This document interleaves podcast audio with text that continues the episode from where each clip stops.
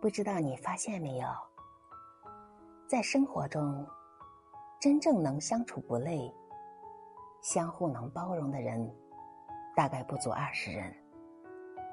翻翻朋友圈儿，知己又有几人呢？古人说：“以利相交，利尽则散；以势相交，势去则清；以权相交。”权失则弃，因此，只有三观相近、人品相当的人，才能相互吸引，彼此温暖，以及长久的陪伴。钱钟书曾说：“门外的繁华，不是我的繁华。”人到中年，看清了生活的千疮百孔。